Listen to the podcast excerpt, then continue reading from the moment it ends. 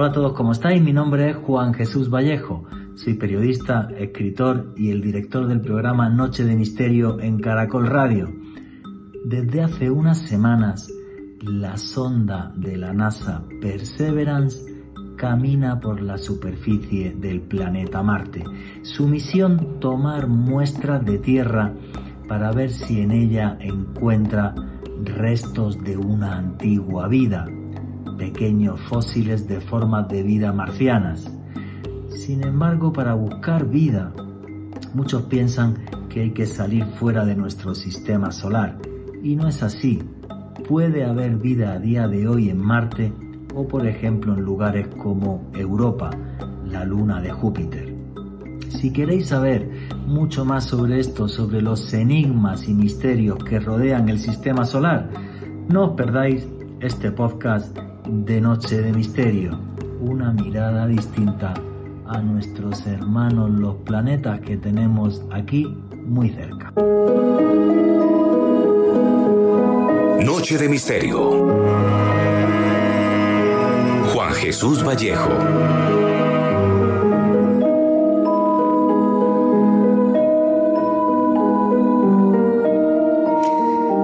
Cuando por la noche observamos las estrellas, contemplamos un firmamento que gira en una danza que parece orquestada por los dioses.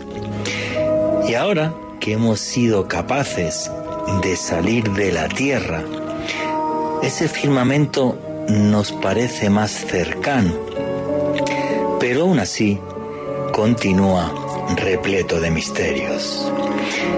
Cuando los antiguos sacerdotes y chamanes miraban las estrellas, se percataron de que había cinco que no seguían el compás de esa danza celestial. Su brillo era mucho más potente y se movían de una forma errática. Tardamos muchos años, pero al final nos dimos cuenta que esas cinco que parecía que iban de manera distinta no eran estrellas, sino cinco vecinos planetas. La primera parada obligatoria antes de conquistar y de conocer el resto del universo. Todavía no hemos puesto los pies en ellas sin embargo, y aunque sea a través de robot, ya las visitamos. Hace muy pocos días, la sonda Perseverance de la NASA se posó en Marte. Nuestro vecino rojo, que para diferentes culturas antiguas entrañaba ni más ni menos que al dios de la guerra. Mientras les estoy hablando Ahora mismo, Perseverance camina por los cauces de ríos secos en el planeta rojo. Ahora las imágenes que nos manda y lo que contempla Perseverance es inerte, sin vida. Pero es muy fácil que hace millones de años en esas planicies habitaran todo tipo de animales. Eso sí, quizás animales grotescos, difíciles de imaginar, caminando por un mundo olvidado en el que las praderas marcianas estaban rebosantes de vida. Quizás fueron como los dinosaurios, gigantes que a sus pisadas hacían temblar la tierra. O por el contrario, no eran más grandes que una hormiga. Pero fuera de una forma o de otra, lo importante es que era vida más allá de nuestro planeta. Unos primos muy cercanos a nosotros, pero que engendrarían el sí la maravilla de la vida más allá de la tierra, algo que llevamos buscando siglos y milenios. Les tengo que decir que el hombre, sin explorar, sin avanzar, sin investigar, sin arriesgarse, no es nada.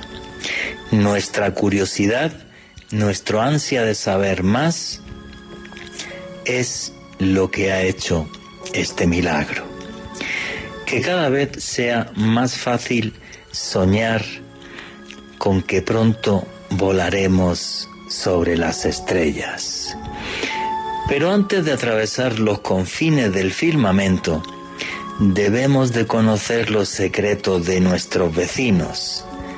Repito, de aquellas cinco estrellas errantes, que son los planetas de nuestro sistema solar. Planetas que es más que probable que alberguen vida. Una vida que en lugares no visibles es bien fácil que nos esté esperando. Una vida que seguro que cuando descubramos nos sorprenderá. Porque aunque las bases de esa vida sean las mismas aquí, que posiblemente en Marte o en lugares como las lunas, por ejemplo, de la luna, la luna Europa, serán tan radicalmente distintos a nosotros que muy posiblemente habrá que reescribir parte de la ciencia que conocemos.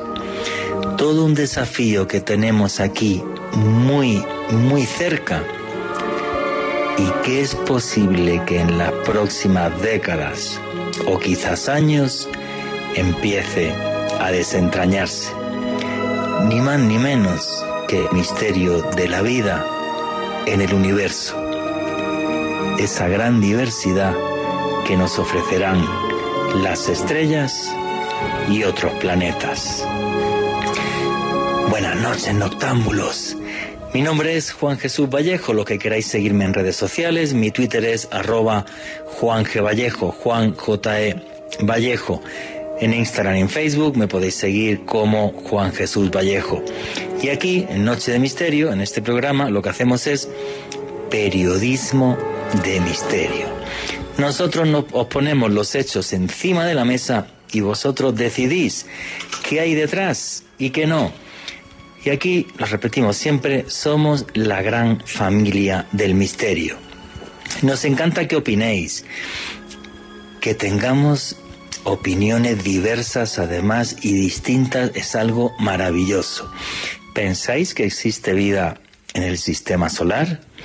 ¿Pensáis, por ejemplo, que Perseverance, esa sonda que ha enviado la NASA, va a traer restos restos de vida microscópica que se podrán analizar en la Tierra.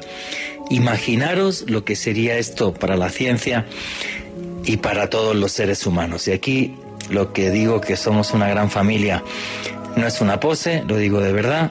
Hay una tuitera que nos tuvo bastante preocupados, que es Gata del Páramo, una señora a la que no conozco, que siempre me apoyó en mis diferentes etapas radiales, estoy muy malita con el COVID, ya está mucho mejor, así que tremendamente feliz de que toda la familia del misterio esté sana y siga unida. Muchos nos llaman la Armada Pirata y nos dicen la Armada Pirata simplemente porque aquí nos gusta opinar distinto y además lo hacemos en total y absoluta libertad.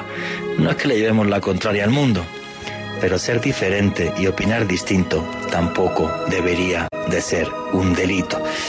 Esa es la clave de toda esta historia del periodismo de misterio. Por cierto, también tenéis un canal de YouTube que se llama Oculto tras la sombra, donde tenéis muchos más vídeos de periodismo de misterio.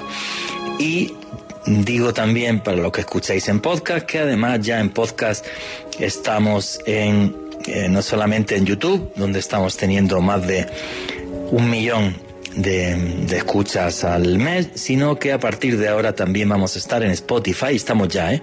En Spotify y en Apple Podcast. Lo digo para que sepáis todo esto. Y ya sin más dilación, comenzamos el programa. Alejandro Bernal, amigo compañero, ¿cómo estás? Muy bien, Juan Jesús. Un saludo para usted, para Richie, en los controles, para nuestro invitado de esta noche, Germán Puerta, uno de los divulgadores científicos más importantes de nuestro país y desde luego para todos los oyentes de Noche de Misterio de Caracol Radio. También un saludo muy especial para todos los que nos escuchan en vivo a través del dial y en diferido en podcast en la página de Caracol Radio, en el canal de YouTube, como dijo Juanje, y en Spotify. Hoy Juanje muy feliz para hablar uno de mis enigmas favoritos, todo lo que tiene que ver con el espacio y hoy en específico la posibilidad de vida y curiosidades del sistema solar. Sí, la verdad que yo pienso cuando hacemos un programa como este, es obligado, los que somos ya un poco abueletes, acordarnos de la famosa serie de Carl Sagan, eh, Cosmos. Yo creo que es algo, es algo más que obligado. Bueno, señores,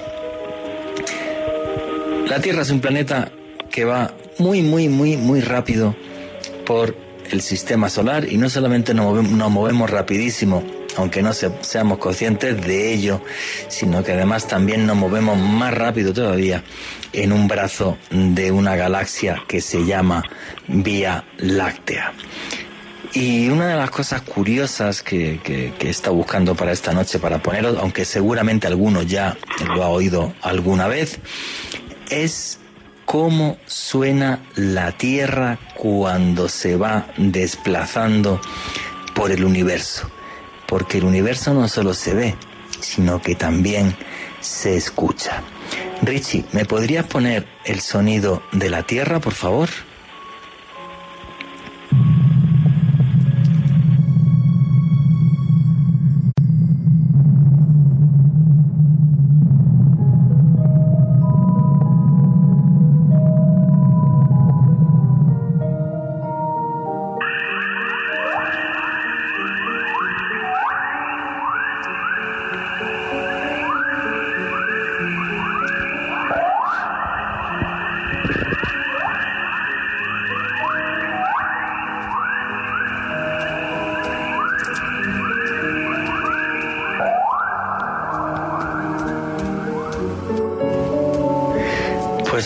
Eso que han escuchado lo llaman los científicos el coro y es el desplazamiento de la Tierra y eso se oye así eh, básicamente por una cosa que es el cinturón de Van Halen que es un escudo magnético que tenemos que hace que eh, las partículas que van a chocar directamente con la Tierra, que serían muy perjudiciales, pues sean desviadas. Y eso hace que la Tierra se oiga de esa manera. No sé si lo habéis escuchado bien, viene a decirle a Richie que lo ponga otra vez, cómo se oye la Tierra.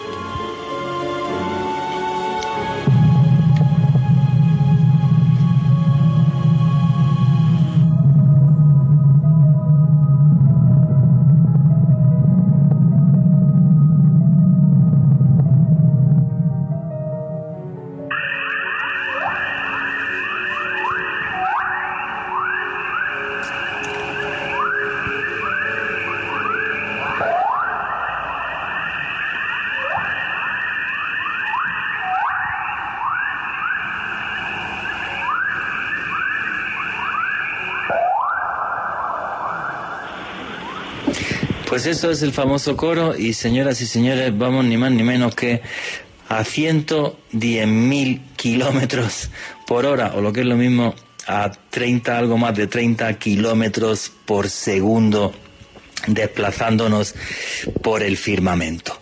Eh, maravilloso que nuestra tierra suene y suene como ese coro celestial, un coro celestial un poco galáctico, un poco extraño, el que produce el cinturón de Van Halen. Y no sé si está ya Germán Puerta, buenas noches amigo, compañero, ¿cómo estás? Hola Juan Jesús, ¿cómo estás? ¿Me escuchas bien? Te escucho perfectamente y la audiencia de Caracol Radio también te escucha perfectamente y en el podcast te escucharemos perfectamente. Pues antes de que, mientras solucionábamos el problema de sonido, yo puse el sonido de la tierra, el famoso coro que eh, se le llama así y ese sonido es así, si mal no creo, y corrígeme si me equivoco, por el famoso cinturón de Van Halen. Por si le puedes explicar a la audiencia qué es el cinturón de Van Halen y por qué la tierra eh, se oye así cuando se desplaza por el universo. Bueno, en realidad la Tierra es un planeta muy ruidoso, no solo por, sus sonidos naturales, como ese cinturón de radiación que, que nos rodea, sino porque nosotros mismos producimos mucho ruido con todas nuestras eh, transmisiones. En este momento esta, este programa está saliendo al espacio, ¿sí? Y, bueno, eh, es eh, realmente un planeta que, podemos captar los sonidos desde los satélites que están en el espacio. De, hecho, cada planeta tiene sonidos, ¿no? No solo la Tierra, sino Marte, la Luna, el Sol también. Todos tienen sonidos naturales. Invito a la gente a que los escuche todos los sonidos de la NASA que ha captado la NASA de cómo se oyen los planetas. Están en diferentes páginas en YouTube y son muy bonitos de escuchar. Yo arranqué con esto pues porque bueno, pues vamos, vamos realmente rápido y, bueno, pues gracias a ese cinturón de Van Halen que nos, que nos protege, a, ese, a ese digamos campo magnético que envuelve la Tierra, pues es que tenemos vida tal y como tenemos. Pero bueno, vamos a la noticia ya, meternos en la noticia. Y es que hace unos días eh, la NASA mandó una sonda al planeta Marte, Perseverance. Y bueno, fue una gran conmoción mundial, fue trending topic mundial, todo el mundo lo siguió. ¿Por qué es tan importante y qué tiene esta misión de diferente eh, a otra, Germán Puerta, que haya hecho la NASA en Marte? Bueno, hay que mirar unos antecedentes. Eh, primero hay que saber que pues la Tierra eh, hace cuatro mil millones de años tuvo océanos. Y, Marte, te refieres a Marte, no la Tierra. Has dicho la Tierra. Marte hace cuatro mil millones de años tuvo océanos. Es que me refiero a la Tierra primero. Ah, vale, dale. Porque todo, porque sabemos que eh, el agua en la Tierra se formó en parte por las moléculas del propio material que formó el planeta, en parte por el gran bombardeo meteórico de cometas y asteroides. Pero eso también sucedió en los otros planetas. Marte, Venus, Mercurio, la Luna, la Luna de Júpiter y Saturno. Aquí todo el mundo tuvo agua, todo el mundo tuvo océanos en, ese momento, en esa etapa infantil del sistema solar. Pero Marte tuvo océanos, lo sabemos. Y eh, no tanto como la Tierra, Marte es un mundo más pequeño, de hecho Marte eh, seis planetas Marte cabrían en, el planeta Tierra. Así es más pequeño Marte. En, la atmósfera no se pudo sostener frente a la interacción con el viento solar y la atmósfera se perdió casi completamente. De hecho, en este momento la presión atmosférica del Marte es solo el 1% de la presión atmosférica de la Tierra. Así es que el agua en la superficie de Marte no se pudo sostener. Pero, pero hubo océanos en Marte. Durante unos 500 millones de años hubo océanos que tenían en promedio unos 600 metros de profundidad. Eso es bastante agua. Ahora, la vida en la Tierra, volvemos a la Tierra, apareció en ese momento, hace 4 mil millones de años. Lo sabemos por las fósiles de las microbacterias y organismos muy primitivos, sus parientes más antiguos, Juan Jesús, estuvieron aquí hace 3.800 millones de años. Entonces ahora nos preguntamos, Marte, que tuvo agua, también tuvo vida. Y ese, esa degradación del planeta Marte fue lenta. Entonces las bacterias pudieron haberse, digamos, adaptado a las condiciones cambiantes del planeta. Ahora sabemos que hay agua subterránea en Marte. Y hay un detalle interesante aquí en el planeta Tierra, y es que mm, eh, sabemos que hay el doble, el doble de masa viva bajo la superficie de la Tierra que sobre la superficie hay más bichos abajo que arriba. Así es que la vida bajo la superficie de Marte es una, es una gran posibilidad. De hecho, donde hay agua hay vida, y sabemos que en Marte hay agua, hay hielo, hay agua, y inclusive puede haber aguas termales, si todavía conserva el núcleo caliente. Así es que los chances de vida en Marte, bacterias, jamás hubo marcianos, ¿eh? Eso ya queda del Que no estuvimos ahí hace 3.800 millones de años, vete a saber lo que hubo. No, hubo, tiempo para la evolución de los organismos a, organismos superiores, porque no, hubo las condiciones como en la Tierra. Eso, y, y, perdona, bueno, no te voy a llevar la contraria ni mucho menos, pero me encantan esta, estas charlas entre tú y yo. Eh, bueno, eso pensando que todo evolucionará como en la Tierra, pero vete a saber que el universo es muy grande y las posibilidades muy grandes. Yo soy más optimista que tú, tú eres más escéptico, eres científico y yo soy periodista y no lo soy. Pero bueno, aunque fueran bacterias ya es algo, aunque fuera una hormiga ya sería increíble. Encontrar bacterias en Marte sería el descubrimiento del milenio. Dos mundos tendrían vida, la Tierra y Marte. Y esa es la apuesta que están haciendo no solo la NASA, recuerda que también llegó una misión de China, la Tianwen 1, que también lleva un rover, que también va a tener experimentos de, marcas biológicas. También llegó una sonda de Emiratos Árabes Unidos. En este momento hay, digamos, una especie de trancón en Marte, hay una congestión de, experimentos y naves. Así es que en realidad lo que vamos a ver en los próximos años sobre el planeta Marte va a ser algo extraordinario. Bueno, ¿y, qué tiene Perseverance que no han hecho otras misiones a Marte. Por lo que yo estoy leyendo, bueno, Perseverance ha aterrizado en un cráter que se llama eh, Gécero, que parece ser que era como un delta de un río que llegaba a una zona pantanosa enorme. Entonces están pensando que al estar en ese lecho seco, de río, pues habría una gran posibilidad de encontrar eh, rastros fósiles de una vida anterior y, ¿por qué no? El problema, claro, es que Perseveran yo no sé hasta qué punto puede taladrar para llegar a las aguas subterráneas eh, de Marte, posiblemente no pueda. Pero mm, que quede todavía algo y que sea una vida, pues, pues quizá muy diferente a la que, a la que nos imaginamos. Bueno, eso, por mucho que imaginemos hasta que no lo encontremos, son todo especulaciones, ¿no? Bueno, haciendo un poquito una comparación, no sé, algo exagerada, es como si el Perseverance hubiera eh, aterrizado eh, en la laguna de Suezca, en la seca laguna de Suezca. Eso es lo mismo, aterrizó en un sitio que hace años, hace muchos millones de años, fue un lago, que hoy día está seco. Y que además sabemos que por allí pasaron grandes corrientes de agua como, como en forma de un delta. Pero esa es una parte de la misión la parte de buscar eh, las, las huellas biológicas del pasado viviente de Marte. Pero la misión tiene otros experimentos. Hay uno muy importante que es el procesamiento de oxígeno a partir de la atmósfera marciana, que tiene dióxido de carbono, pues hay oxígeno.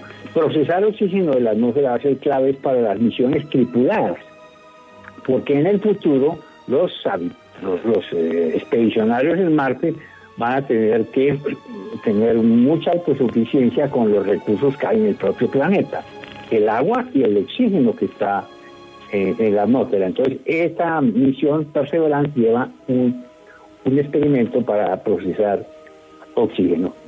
Además lleva un helicóptero. Un dron. No, no es un dron, es un helicóptero. Pero si pesa un kilo y medio. Es un helicóptero muy chiquito. Un helicóptero con aspa y todo que va a volar autónomamente eh, y si lo logra eh, vamos a tener entonces eh, helicópteros más más pesados y más sofisticados en misiones futuras.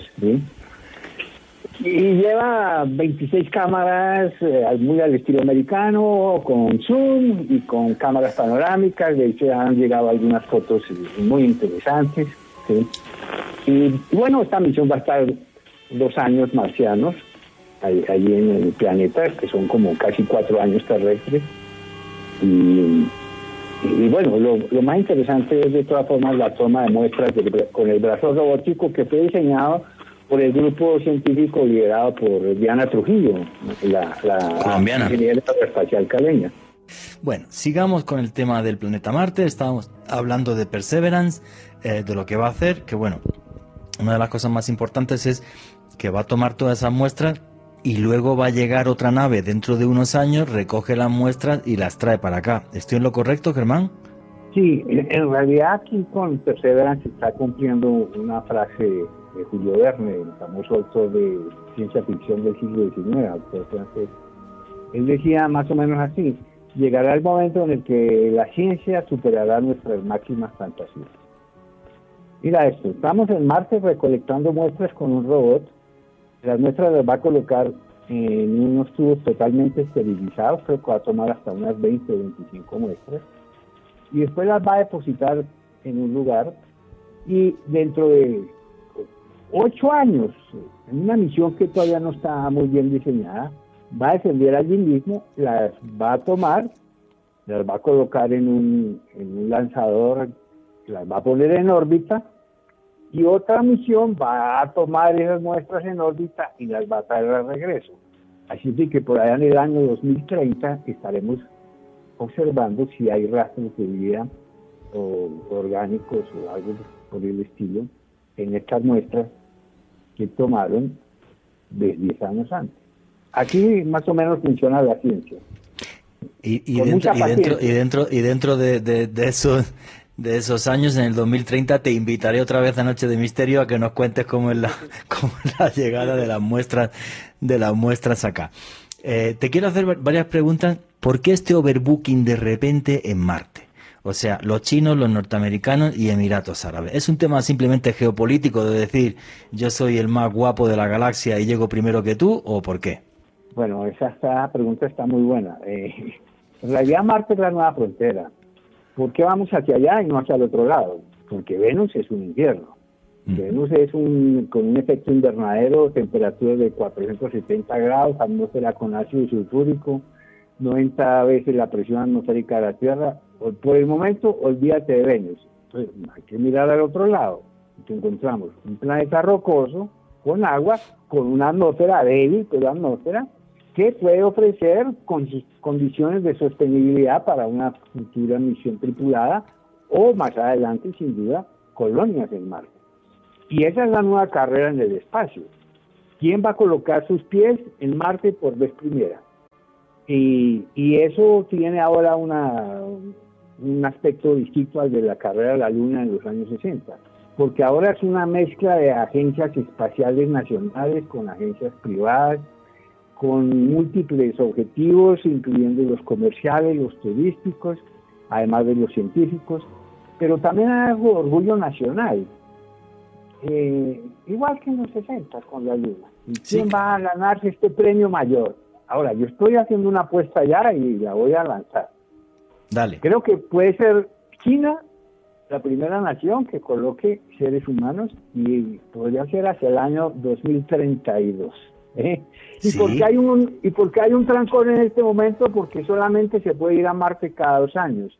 Debido a la configuración orbital del planeta con la Tierra, se produce una ventana de lanzamiento más o menos cada, cada dos años. Oye, Germán, ¿y por qué esa apuesta de en el año 2032 eh, China? Bueno, a nivel curiosidad, los economistas dicen que en el año 2028 ya la economía china va a superar a la norteamericana y tú crees que van a querer además dejarlo claro con esa misión a China a, Marte en 2032 o qué? Sí, yo creo que hay una carrera, no conozco muy bien el programa espacial chino, de hecho esta mañana entré a la página de China para para mirar el tema de la Tianwen, de, de, esta misión. Recuerda que esta misión está orbitando en este momento alrededor de Marte. En más o menos en abril va a, descender un rover en, un lugar que llama la Utopia Planicie. Y ese rover también va a buscar vida o rastros biológicos y no sé si, si, si ahí mismo los va a estudiar o, algo por el estilo. Entré a la, a la página de la Agencia Espacial China y, es muy poca la información que hay. Ni siquiera tiene un buscador. no hay un sitio para poder busquen algo. Entonces son seguramente reservados en ese, en ese aspecto, ¿sí? Pero, pero no hay duda. Ahora, van a colocar, en estos momentos están construyendo su nueva estación espacial. Están en la cara oculta de la Luna. Sí, señor. Primera misión, nadie lo había hecho antes. Descender un rover en la cara eh, lejana. Y, eso, oye, y eso sí, sí ha creado un conflicto geopolítico. Que Estados Unidos, cuando Donald Trump se saliese del tratado, del tratado eh, lunar que se firmó en Naciones Unidas hace, hace décadas para decir, no, la luna es mía, los recursos naturales son míos porque yo, llego, yo llegué primero, lo cual es falso, los rusos llegaron primero que los norteamericanos, pero bueno, aunque no fueran misiones tripuladas. Eh, pero pero mm, igual que en los años 60 era decir, ¿quién es más importante y, más guay en la película? ¿El capitalismo o el comunismo?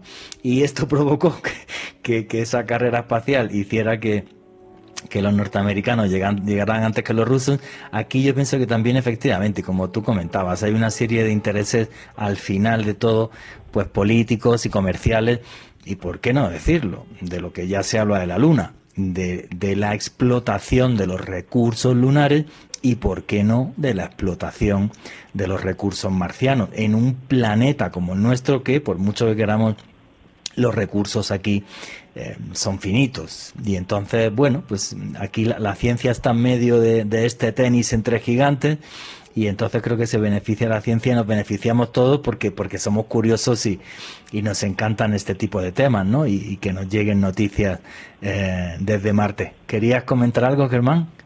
Sí, los beneficios no son solamente económicos y científicos. En este momento estamos disfrutando esos beneficios. Toda esta tecnología de la, del mundo moderno, buena parte se le debe a la carrera espacial. Comunicaciones, satélites, miniaturización, computadores y mil cosas más que usamos todos los días cotidianamente vienen de la era del espacio. Pero mira, hay otros actores, eh, además de la NASA está la Agencia Espacial Europea, está Rusia, sin duda, hay un nuevo competidor muy interesante que es de India, que ya colocó también un orbitador en Marte.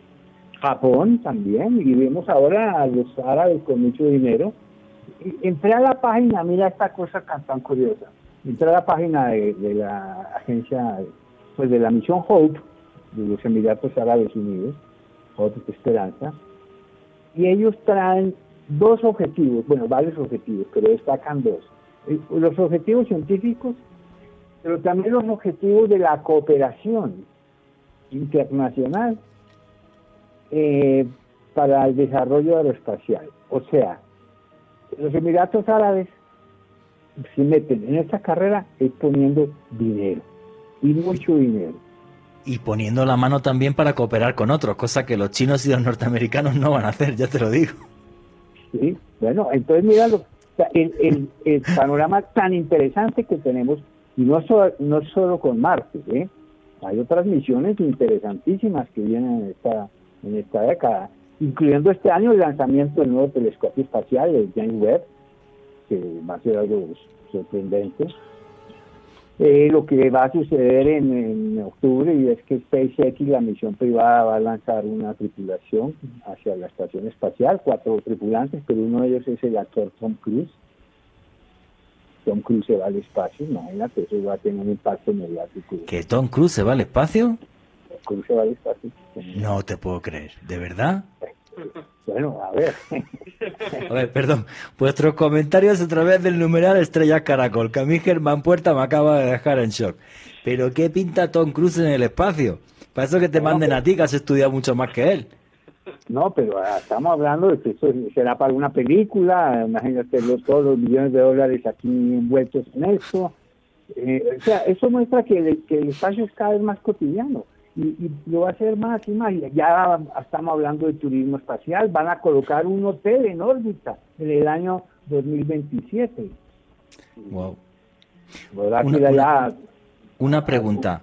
Germán, ¿para cuándo crees que habrá una base con seres humanos permanente en la Luna? Esa va a ser primero que en Marte.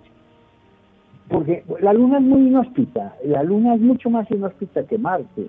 Las temperaturas son más extremas, no hay atmósfera para nada, pero tiene una enorme ventaja, y es que está a tres días de viaje. Ah, mientras que Marte está a siete meses de viaje, y solamente se puede ir cada dos años a la luna puede ir cuando, te dé la gana. Así que eh, vamos a colocar esas bases cerca de los polos lunares donde sabemos que hay agua, hay hielo, mucho hielo en esos cráteres donde jamás ha llegado la luz del sol, millones de toneladas de hielo de agua.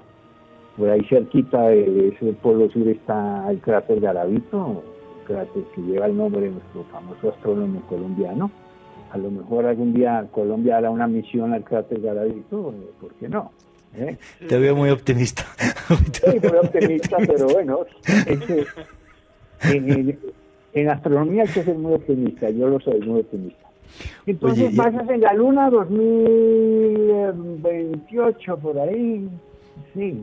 Eso decía, si el proyecto norteamericano habla del 2028 y los chinos hablaban del 2030, 2032, creo, algo así. Más o menos, y entonces... derecho a Marte. No, se van a meter en la Luna por el helio 3, que eso es fundamental. Ah. Creo que lo hablamos en un programa hace tiempo, porque la Luna tiene un componente que se llama helio 3 que puede ser el futuro combustible para el mundo, ya que en el helio 3 se basan todas las experimentaciones que hay en provocar la fusión nuclear, en vez de fisión como una bomba atómica, en crear fusión nuclear. Y además, en, el, tema de fusión nuclear, los chinos están súper avanzados también creando prototipos de, de, eh, de, iba a decir motores, no sería un motor, sino de de cúpulas que puedan aguantar una temperatura enorme donde se pueda dar la fusión nuclear. Con lo cual todo esto eh, amigo, yo creo que nos indica que, es posible que, sí, que los chinos, antes de, antes de irse, de ponerse un chalet en Marte, se pongan uno en la Luna para sacar la platica, para para lo que sea eh, necesario. Faltan 11 minutos para, terminar este, este segundo bloque. Y quisiera deciros que Perseverance ha enviado un montón de fotos y nos ha enviado cómo es el sonido del viento marciano. Hace muy pocos días salió este audio que quiero que lo escuchéis. Richie, ¿me puedes poner por favor el sonido de Marte?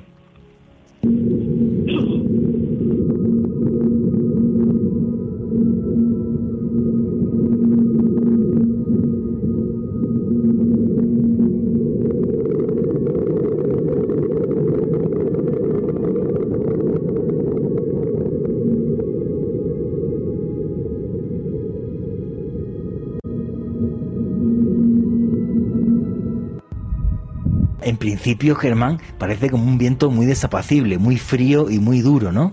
Bueno, en Marte hay mucho viento.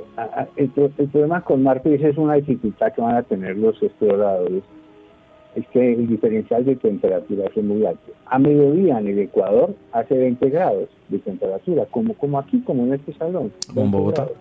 Como, como aquí en el salón, en este estudio, 20 grados. Pero por la noche hace menos 40 porque no hay océanos, eh, no hay océanos estabilizadores como sí sucede en la Tierra. Si la Tierra no tuviera estos océanos, nuestro clima sería súper extremo, las temperaturas. Entonces, Marte, la temperatura, los cambios de temperatura son muy rápidos muy extremos. ¿Y qué es lo que produce un cambio de temperatura? Viento, mucho viento. De hecho, hay tormentas de polvo muy intensas que pueden ser globales. Hay, hay épocas estacionales, porque Marte tiene estaciones, estaciones del año como, como la Tierra, y que tormentas de polvo que engullen y envuelven casi todo el planeta. Y ese va a ser un problema que van a tener los, los exploradores, cómo afrontar el tema la, del viento. De tormentas de polvo. ¿Cómo fue el final de la vida en Marte. O sea, había océanos, bacterias, dinosaurios, no lo sé. Pero yo he escuchado que por un lado es posible que el, núcleo dejara de girar y por eso perdieron, perdieron la protección. Eh, luego hay un detalle muy curioso en, esto de los enigmas de Marte, que podríamos hacer un día un programa solo sobre enigmas de Marte, pero vamos a hablar del resto del sistema solar la siguiente hora. Y fíjate el dato que tengo aquí apuntado. Hay 3.300 cinco cráteres de gran dimensión en Marte de impacto. Pero de esos 3.305, 3.068 están en el lado sur y en el lado norte prácticamente no tiene nada.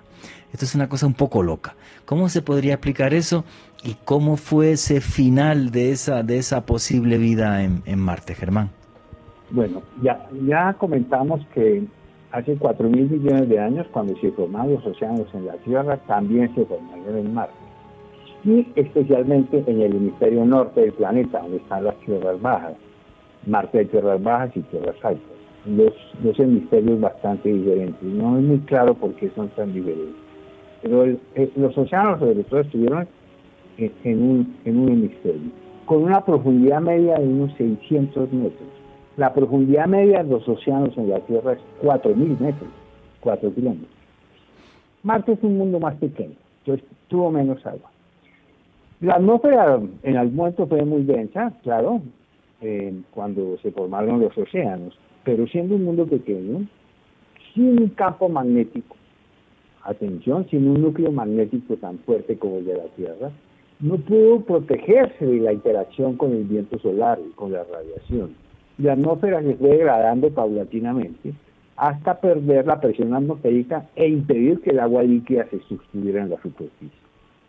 Ese proceso de degradación duró unos 500 eh, a 1000 millones de años. Pero en ese proceso las bacterias sí existieron, pudieron haberse adaptado a las condiciones cambiantes y estar ahora en el mundo subterráneo. Pero jamás hubo dinosaurios o cosas así demasiado grandes. De pronto algas o líquenes o cosas así por ahí, no sé. Pero no, no, no hay tiempo para evolución, no hay tiempo para evolución. Hay un científico, hay un científico a nivel curiosidad que es Richard Richard eh, Oaglan. Richard Oaglan, él defiende incluso que, que sí hubo marcianos y que hay restos de estructuras y tal. Pero bueno, no nos metamos en polémica.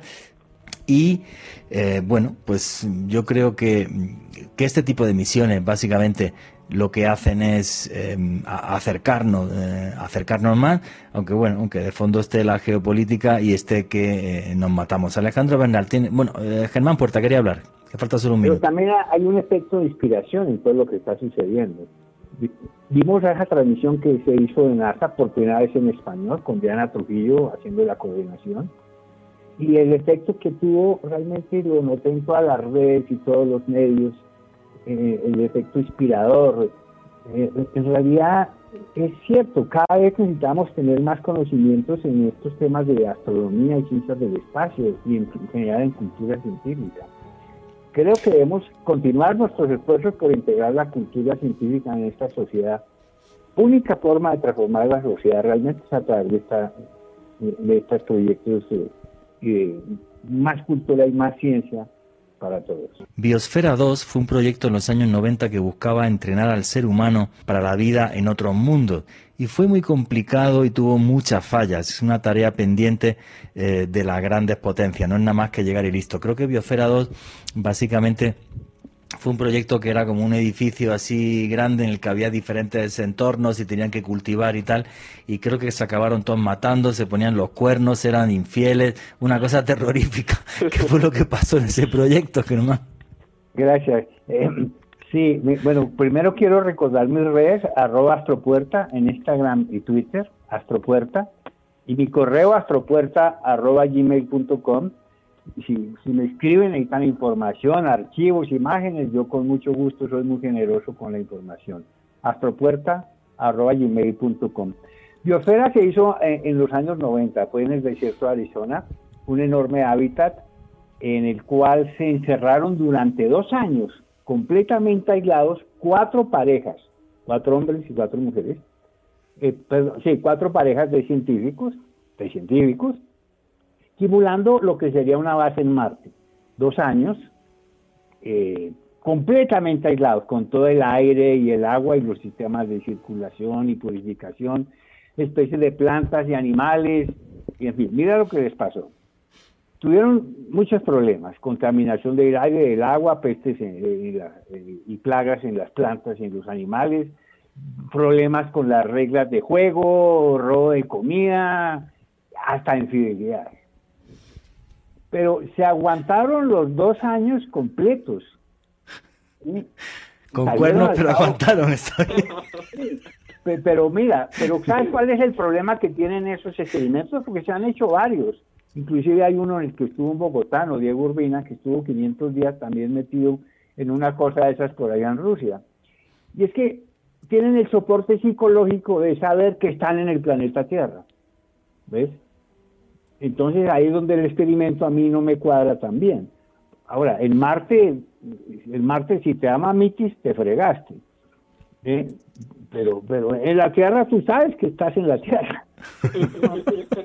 Ese experimento lo que uno piensa es, pues a lo mejor tenemos la tecnología para llegar a Marte, poner una base en Marte, eh, todo lo que queramos y, y, demás, pero nuestra mente quizás no está preparada para salir. O sea, tendríamos que montar una sociedad grande con mucha gente, más posibilidades, porque un pequeño grupo, cuando lleven varios años, vamos, va a haber cuernos, patas y de todo lo que quieran. A ver, mira, el, viaje a Marte podría ser un viaje de siete meses, hay que quedarse allá un mes y para volverse en otros siete meses, o si se van a quedar los dos años esperando otra ventana de lanzamiento, son tres años, y es una tripulación de, digamos, cinco o siete personas, tiene que ser número impar. ¿Eh? ¿Por qué? Por las decisiones por voto. Ah, no sabía eso, mira. mira, no sabía eso a menos que haya alguien que tenga voto preferente. Bueno, pones un dictador y ya, tampoco. Cuatro hombres y tres mujeres, tres mujeres, tres hombres, cinco hombres, dos mujeres, seis hombres y, una mujer. ¿Cómo hace todo eso tanto tiempo, tres años? Eh, espacios reducidos, ¿sí? ambientes, eh, por, por, lo menos en la estación espacial tú puedes asomarte por la ventanilla y ver el planeta Tierra, pero en el viaje a Marte no hay nada para ver no, hay, no hay mucha distracción. Entonces, bueno, las películas ya nos han anticipado mucho de lo que van a hacer esos viajes espaciales. sí, yo, me remito mucho a, a, a, una de las joyas de la ciencia ficción que es 2001 Odisea en el espacio. Mm. Yo creo que tener un grupo reducido de personas siempre, siempre va a ser un problema. Somos seres sociales en nuestra naturaleza y tenemos que estar así un montón y entonces todo, todo parece que es más fácil. Pero siendo tan poquitos, por muy científicos que sean y muy psicológicamente preparados que estén, yo creo que va, va a ser complicado. Y ya la última pregunta, respecto a la poca educación científica que hay en el, en el país y si con los planetarios se puede suplir ese, ese hueco tan enorme. Pues esa es una excelente pregunta porque coincide con lo que ha sugerido, no sugerido, sino lo que ha propuesto la misión de sabios de ciencia y tecnología. La misión dice básicamente, para resolver y transformar esta sociedad, necesitamos hacer una integración de la cultura científica y la sociedad. Y no solo hablo de niños, sino de toda la familia. Para poder llegar a los núcleos familiares a escala territorial, se necesita establecer una red de centros de ciencia y planetarios en las ciudades capitales y, ciudades principales de Colombia. Y muchos grupos estamos trabajando porque eso se haga una realidad. Y hemos recibido apoyo del Ministerio de la Ciencia, que ahora inclusive eh, lo, lo, están cuestionando para que lo, lo revisen y otra vez lo vuelvan a poner, el Ministerio de la Ciencia, pero hemos recibido apoyo también de diversas entidades con la idea, vamos a fundar y establecer planetarios y centros de ciencia en ciudades capitales. Única forma de tener impacto y cobertura a escala territorial, incluyendo los escolares y la familia. Y vienen proyectos en Cúcuta, en Tunja, en Barranca Bermeja, en Pasto, eh, hay uno que se inaugura próximamente en Ibagué, el, Parque Innovamente, que lleva un planetario, y en la ciudad de Cali. Y yo he llamado a este proyecto, a este programa, un planetario por cada estadio. Ojalá. 180 pues estadios en Colombia y solo tres grandes centros de ciencia, que son el Planetario de Bogotá, Maloca y el Parque Explorer en Medellín. Que hay en la costa, que hay en Santander, Boyacá. Bueno, vamos a trabajar mucho en esa dirección la, la, oyente tiene toda la razón. La única forma de realmente tener impacto para transformar esta sociedad es a través de la cultura y la ciencia en la sociedad. Sí, y también el, el, respeto, que es parte, es parte de la cultura, porque no voy a meterme en polémicas, pero dentro de la ciencia también hay cada personaje bastante, bastante complicado, ¿eh? bastante complicado. Y por eso la divulgación científica no llega hasta, hasta donde tiene que llegar. Pero bueno, entonces, cerramos la parte esta del planeta Marte y yo me quedo con esa profecía que ha hecho el señor eh, Germán Puerta, que es que en el año 2032 tiene que haber una especial noche de misterio sobre la llegada de los chinos a Marte y eh, el, invitado será Germán Puerta. Apuntarlo año 2032, que es dentro de poquito, a la vuelta a la vuelta de la esquina. Bueno, hay mm, en el sistema solar, mm, vamos a seguir hablando de posibilidades de vida y de misterios que tenemos aquí en el sistema solar. Y hace eh, unos meses, si mal no recuerdo, fue cuando de repente surgió otro bombazo informativo y era la posibilidad de que hubiera algún tipo de vida desconocida en un lugar completamente inhóspito, que es Venus. Alejandro Bernal nos va a comentar cómo fue esa noticia y esa repercusión mediática.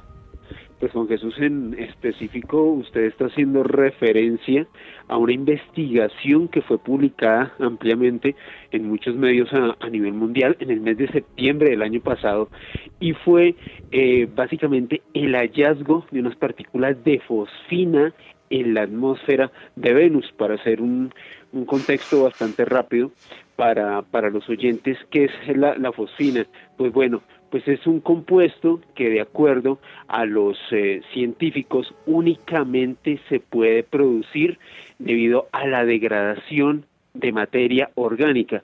Obviamente, cuando este estudio fue publicado en muchos medios se comenzaron a suscitar una serie de especulaciones, muchos bandos a favor y en contra de que en efecto quizás hubiese algún tipo de vida fuese quizás anaeróbica en el planeta Venus o quizás que a través de algún extraño mecanismo geológico... Anaeróbica que vive sin oxígeno, hay que explicar eso. Vale, continúa. Exactamente, Juan Jesús. O sea, la anaeróbica es una forma de vida que, que podría vivir sin oxígeno o si por el contrario eh, hay algún proceso geológico aún desconocido por la ciencia de nuestro planeta en Venus que permita generar este, este compuesto, la fosfina pues bueno, por ejemplo, algunos de los científicos que han hablado, pues eh, con gran asombro y que le apuestan a la hipótesis de las eh, de los seres anaeróbicos es David Greenspoon. Este señor es un gran experto del Instituto de Ciencias Planetarias de Tucson y él comentó realmente muy asombrado hace unos meses que esta podría ser la primera observación que podría revelar un, algún tipo de biosfera extraterrestre y que antes pues de aventurarse a dar una conclusión pues muy contundente la NASA y todos los organismos científicos de la Tierra deberían enfocarse pues con una manera de, de una manera pues más incipiente en el estudio de Venus. Esta hipótesis de vida, Juan Jesús, no es nueva y no tiene que ver eh, únicamente con esta publicación, esta, esta revelación que surgió en el mes de septiembre de 2020.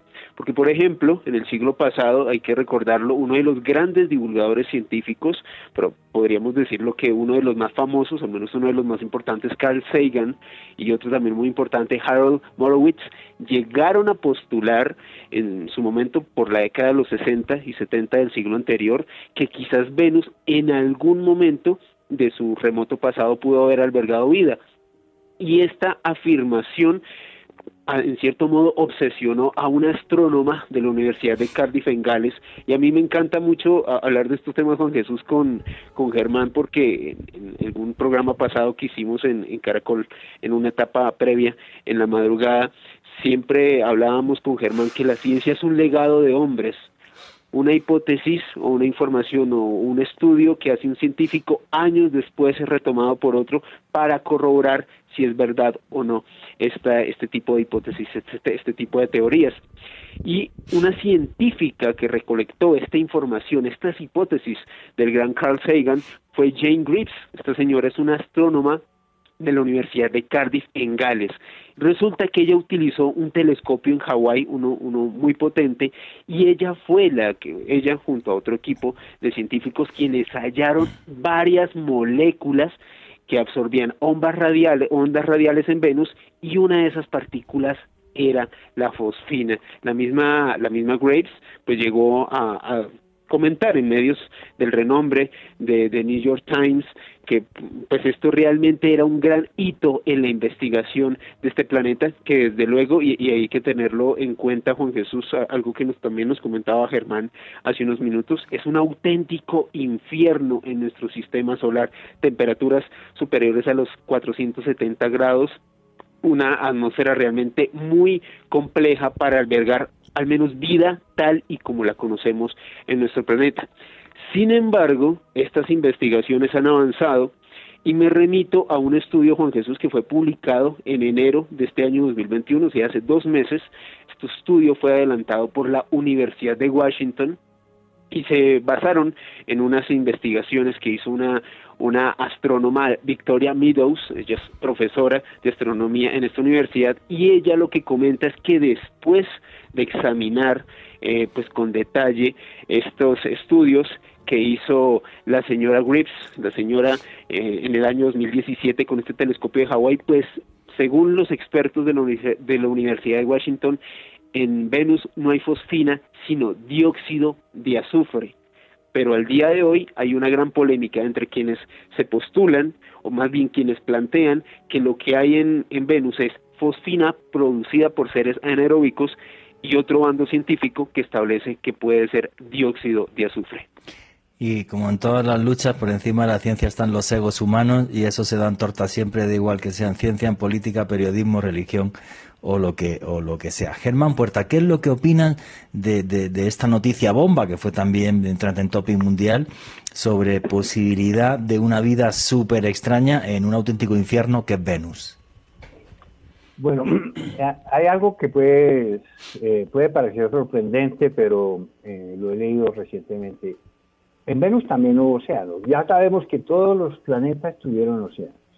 En ese momento que se formaron en la Tierra, en Marte, también en Venus. Pero en Venus se sostuvieron muchísimo más tiempo. Algunos científicos creen que los océanos en Venus inclusive todavía estaban hace 700 millones de años. Todavía había agua superficial en Venus en un planeta que no tenía esa atmósfera tan, tan caliente como la tiene ahora. ¿sí? ¿Qué sucedió? Posiblemente fueron procesos volcánicos, porque Venus tiene mucha actividad volcánica en este momento inclusive en la superficie hay corrientes de lava supremamente líquida y es posible que ese vulcanismo haya incidido en esta atmósfera tan corrosiva, tan densa, que produjo ese efecto invernadero que hoy día es un verdadero infierno, 470 grados en la superficie. Pero si hubo océanos, con mayor razón pudo existir vida también. ¿Dónde estaría esa vida ahora? Dos posibilidades. La primera, subterránea, nuevamente. Sabemos que bajo la superficie no hay ningún problema, si hay agua ya puede haber vida sin ningún problema. ¿Y dónde más? En las capas altas de la atmósfera, porque las capas altas de la atmósfera la temperatura ya es mucho más benigna, puede ser de, eh, de 60 a 90 grados centígrados. Entonces eso sería una especie de, vida microbiana, microorganismos que flotaran en la atmósfera, pero eso es una hipótesis. No se está afirmando que exista. La fosfina es un rastro de una posibilidad una huella biológica, pero también es posible que se produzca por otros motivos. Eh, lo que se abre es un campo de investigación interesantísimo para próximas misiones, que inclusive puedan sobrevolar la atmósfera y tomar algún tipo de muestra. Yo creo que eso va a venir próximamente. No, pero es una posibilidad muy interesante. Alejandro Bernal. Eh, Juan, respecto a lo que decía Germán, Jane Grips, esta astrónoma que abanderó este estudio por parte de la Universidad de Gales, comentaba que de acuerdo a sus conclusiones, posiblemente hace millones de años, cuando arrancó este gran efecto invernadero que hizo de Venus lo que es hoy en día un auténtico infierno en el sistema solar, cuando las aguas de los océanos estaban evaporando, posiblemente estos microorganismos ascendieron hasta capas eh, superiores de la atmósfera y allí con una temperatura más benigna posiblemente se pudieron eh, pues adecuar a estas condiciones y producir la fosfina que en efecto pues encontraron los científicos de nuestro planeta hace hace unos meses Juan Jesús no, es una hipótesis muy curiosa porque además, como decía Germán, yo pienso todos los científicos, y es por un tema de lógica, además, miras hacia Marte y, de Marte hacia allá para buscar vida, pues por un tema de temperatura, ¿no? Porque, porque Venus es un infierno. Pero es que yo pienso que también la vida y esto es astrobiología, que es una ciencia, la vida es mucho más dura de lo que nos imaginamos. O sea, la vida aguanta mucho más de lo que nos imaginamos. Y aquí en la Tierra tenemos unos seres pequeñitos que son los extremófilos que aguantan una barbaridad. Un extremófilo es un bichito que usted lo mete en el microondas, en un bote de lejía, le hace chichi encima y el tipo sigue vivo. Y los hay. Y es una cosa increíble. Germán, ¿quería comentar algo al respecto? Sí, los, los extremófilos y las bacterias tienen la clave de la vida que es la versatilidad. En realidad, eh, ambientes extremos, hay lugares en Marte o en Venus que serían un paraíso. Pero ojo con Venus, Venus nos está advirtiendo también lo que podría ser la Tierra en el futuro si seguimos eh, eh, lanzando dióxido de carbono y contaminando la atmósfera. El calentamiento global aquí esto no es un chiste. eso es, es una de las peores eh, noticias que tenemos es y, volvemos al tema de la educación científica y ambiental, ojo, y ambiental, ¿no? Y Venus nos está advirtiendo, esto lo había dicho ya Carl Sagan desde aquel tiempo, él ya nos había advertido, ojo con Venus, que hacia allá vamos y seguimos con esta trayectoria de contaminar nuestra atmósfera. De eso deberíamos hacer otro día un programa porque claro, ya la fecha que están dando como irreversible es el 2048 para que nos vayamos al carajo. No estamos hablando de, dentro de un siglo ni de dos, con lo cual em, podríamos estar muy cerca de un colapso de la civilización. Si estamos asustados por esta pandemia, eso no va a ser nada. Bueno, usted lo dijo Bill Gates hace una semana. Esto no va a ser nada al lado de la cantidad de millones de muertos que provocaría eh, un cambio climático y estamos hablando del año 2048 y bueno, y Bill Gates financiando además un proyecto para echar una especie de polvo de plástico por encima de la capa de la atmósfera para, eh, para quitar penetración de los rayos solares y modificar así la cantidad de rayos solares que entran y que podamos seguir viviendo. La gente está diciendo que está loco, otros que si los Illuminati y yo qué sé, pero mm, no es ninguna locura creo lo que está lo que está planteando Bill Gates porque estamos hablando de que en menos de 30 años entraríamos en un punto irreversible que nos podría llevar a, un colapso de la civilización, a, muchísimos millones de muertos y a ver la Tierra en un proceso de degradación ya total y absoluta. ¿Querías comentar algo, Germán? Bueno, es que tantos temas, eh, estaríamos, como mencionamos, 20 programas no, pero haremos otro, pero eso sería uno de cambio climático. Podríamos invitar a alguien que, sepa muy experto en eso y hacerlo porque yo pienso que, eh, que, es muy bueno. Es un tema que a mí me fascina, del que he leído mucho, pero bueno, no voy a echaros aquí eh, un rollo un rollo ahora de eso, porque hay científicos que lo ponen mucho antes del 2048, por un tema muy sencillo que es el, el, el, permafrost en Siberia, porque si sale todo ese metano eh, antes, pues provocaría además que el cambio climático fuera fuera fuera muy muy rápido. Quería hacer, ¿Quiere cerrar el tema, Germán, para que, sigamos avanzando en lo del sistema solar? Bill Gates decía que no, hacemos nada reciclando y comprando un automóvil eléctrico. Ahí no, no estamos resolviendo ningún problema. El problema lo resuelven son los estados, los gobiernos, a escala global, no a escala personal, cada uno haciendo una cosita. Ah, sí, eso está claro. Sí, un dato muy sencillo. El 80% del CO2 que se emite en la atmósfera lo hacen los países del G20. A mí me hace mucha gracia aquí en, en Colombia. No, pues el cambio climático, venga, aquí en Colombia ahora mismo, a partir de ahora, vamos todos en bicicleta y, dejamos de, comer animales porque los pedos de las vacas contaminan porque sueltan metano y en el 2048 nos vamos al carajo exactamente igual. O sea, exactamente lo mismo. No sé si quizás os sirva como reflexión, pero sí, el G20 es el que tiene los 20 países más poderosos del mundo son los que tienen ahí em, la carta que, hará que esto que esto entre en, sensatez o no. Pero bueno, señores, faltan nada, unos pocos segundos para que llegue el boletín deportivo.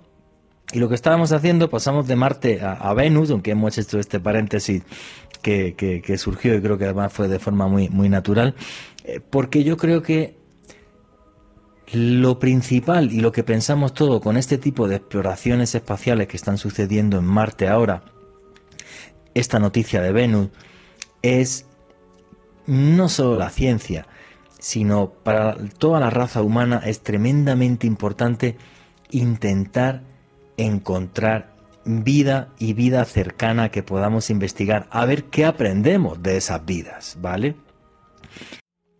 El sitio al que todos los científicos apuntan a que ahí en una grandísima posibilidad, sí que tiene que haber vida. Yo esta tarde cuando me estaba documentando, además incluso científicos de NASA desarrollando proyectos para que pudiera haber una base con seres humanos allá.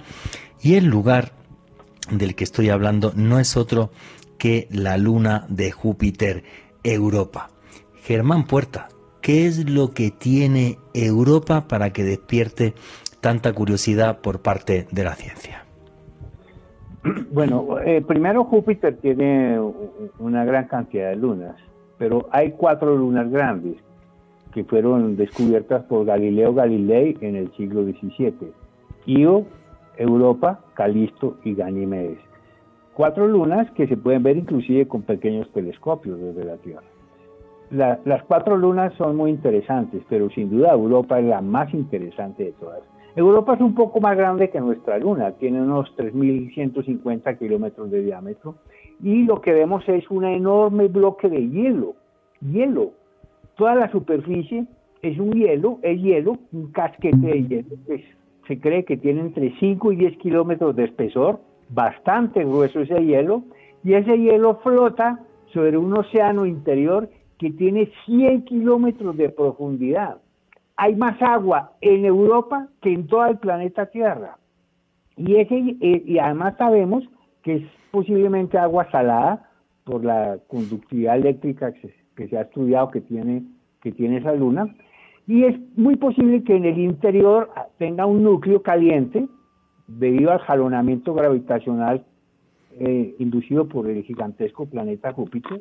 Y ese jalonamiento gravitacional hace que la Luna tenga un núcleo caliente, posiblemente, y aberturas hidrotermales.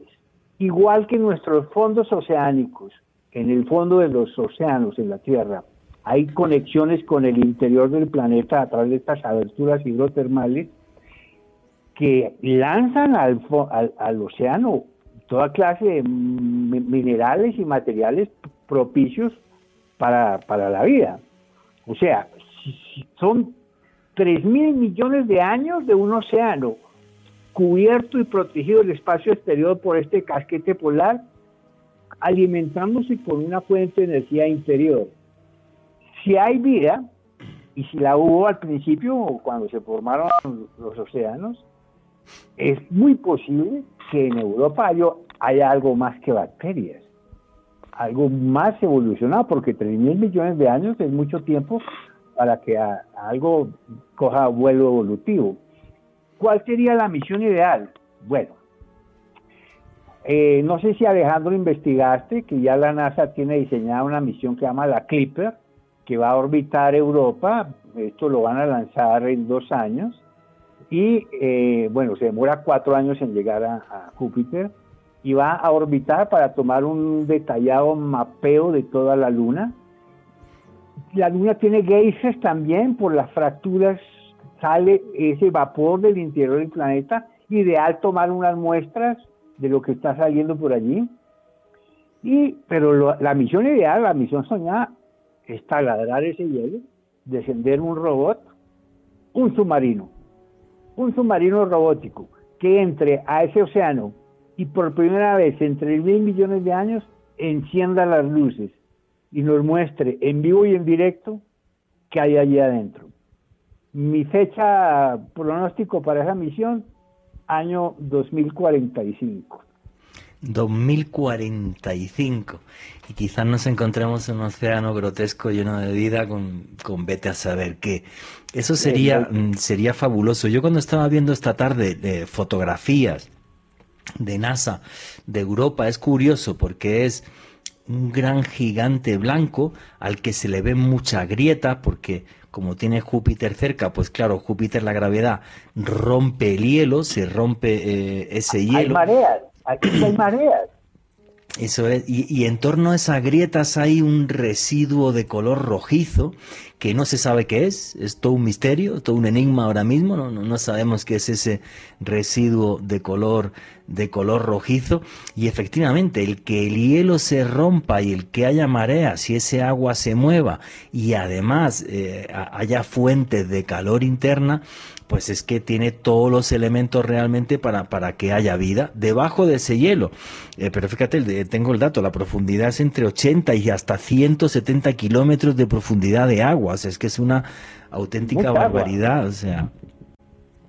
Sí, es un océano al otro lado, entonces me hizo mucha gracia porque porque también estuve viendo en desarrollo de proyectos, claro, son todo, todavía proyectos, faltan muchas décadas, para poder llegar a establecer allí también una, una colonia humana, porque si hay agua y pueden crear además eh, oxígeno, pues, pues sí sería factible vivir, aunque claro, sería digamos un mundo mucho más inhóspito y complejo que Marte, ¿no, Germán?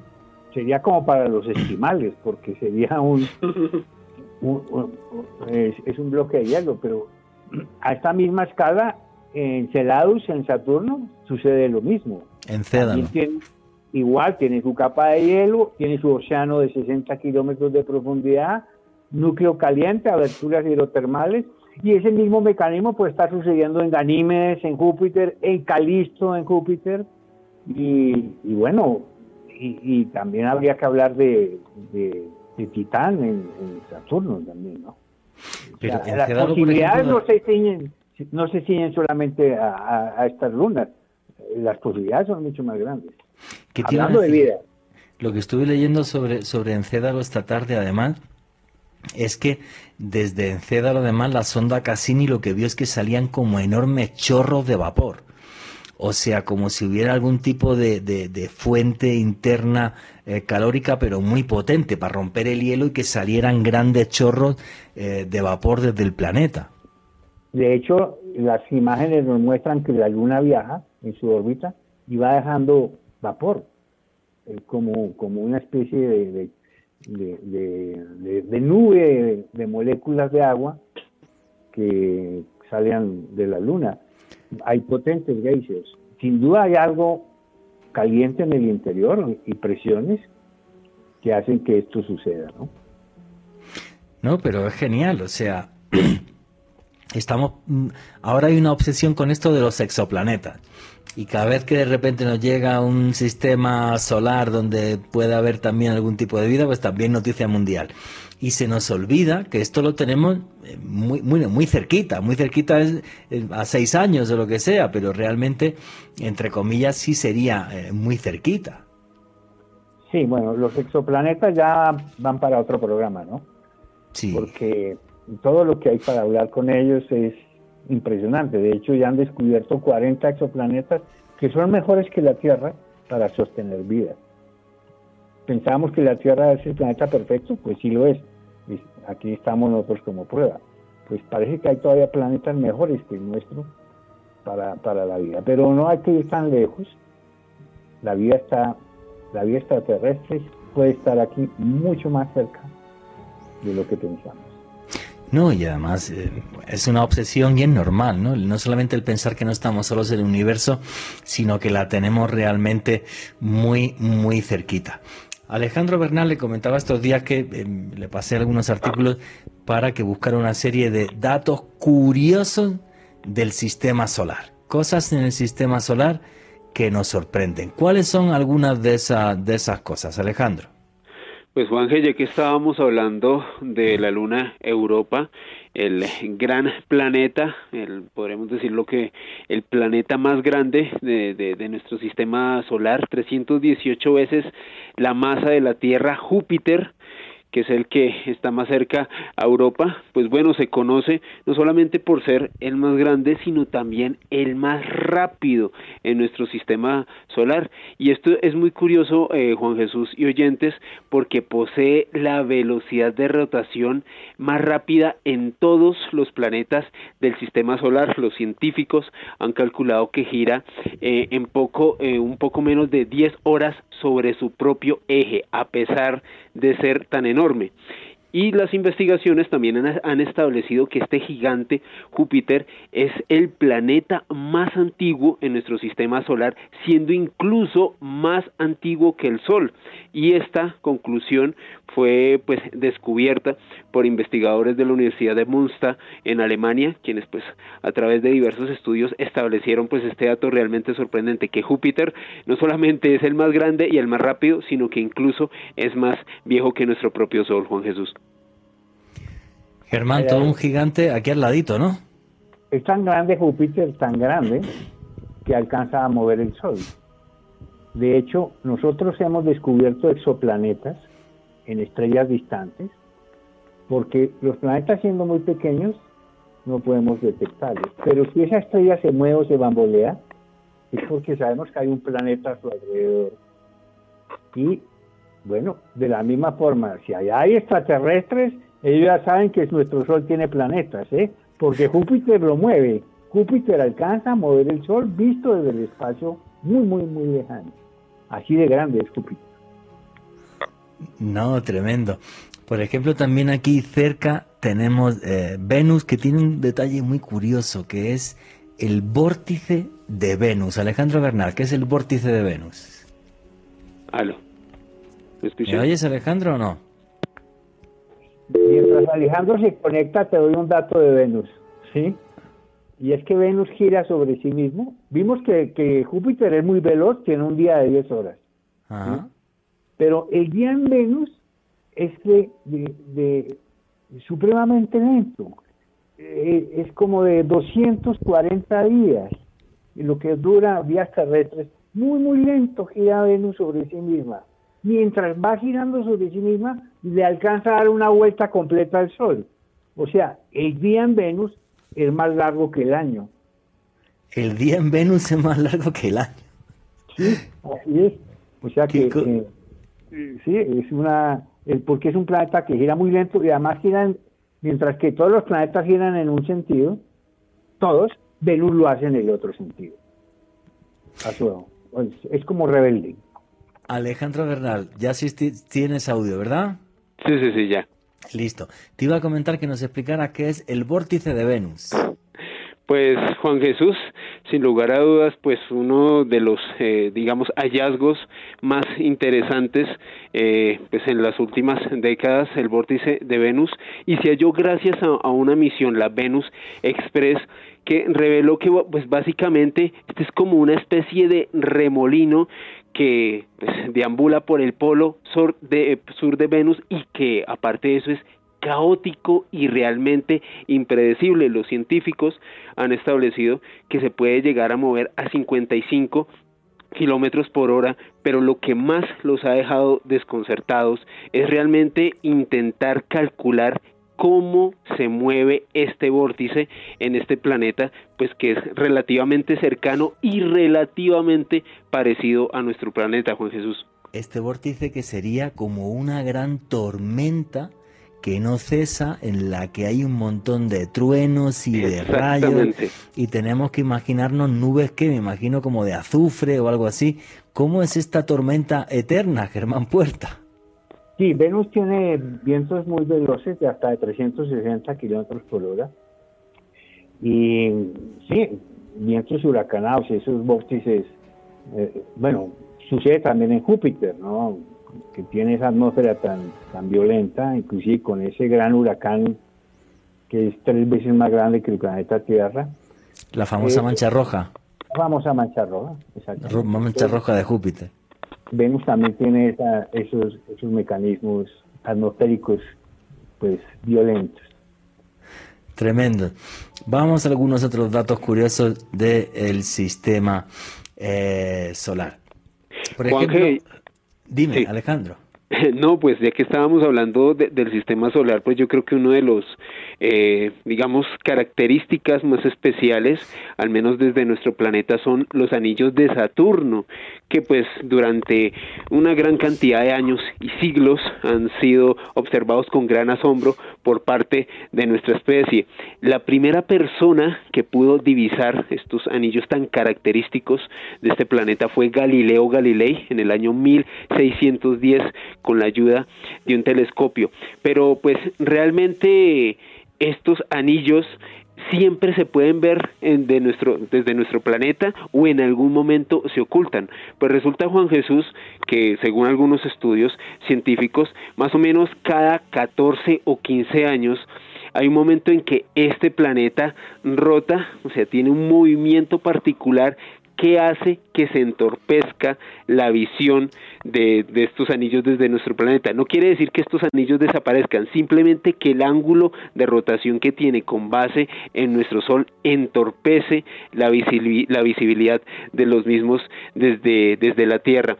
Hay que tener en cuenta otra cosa que es muy importante para aclarársela a los oyentes también, Juan Jesús, y es que en este caso Saturno no es el único planeta que tiene un sistema de anillos, sino que por ejemplo también Júpiter, eh, Urano y Neptuno los tienen de pronto no de una manera tan espectacular y evidente como son en este caso los de Saturno, pero también existen en otros mundos en nuestro sistema solar. Oye, ya que has dicho la palabra mundo, esta, esta pregunta se la quería hacer al señor Germán Puerta. ¿Cuántos planetas hay realmente en el sistema solar? Porque de repente degradan a uno que dicen que es muy pequeño, luego en el cinturón de asteroides, que es que tuvo que haber un gran planeta, o no sé, o varios planetas, no tengo ni idea, y se destruyen ahí, y hay como grandes, grandes rocas, una de ellas es, por ejemplo, eh, Ceres, que es un planeta enano que es muy, eh, muy, muy curioso, que, que, tiene una actividad volcánica enorme. Eh, ¿Cuántos planetas hay en el sistema solar? Sabemos todos los planetas que hay, puede haber alguno muy, muy, muy, muy lejos que ni siquiera hemos visto, alguno pequeñito. ¿Cómo, cómo es esto y esto y esto que nos cuenta la ciencia? De repente degradan planetas, pueden otros que sí. ¿Cómo es esto, Germán? Bueno, los cinco planetas clásicos son eh, la Tierra, Mercurio, Venus, Marte, Júpiter y Saturno. Son los cinco planetas clásicos.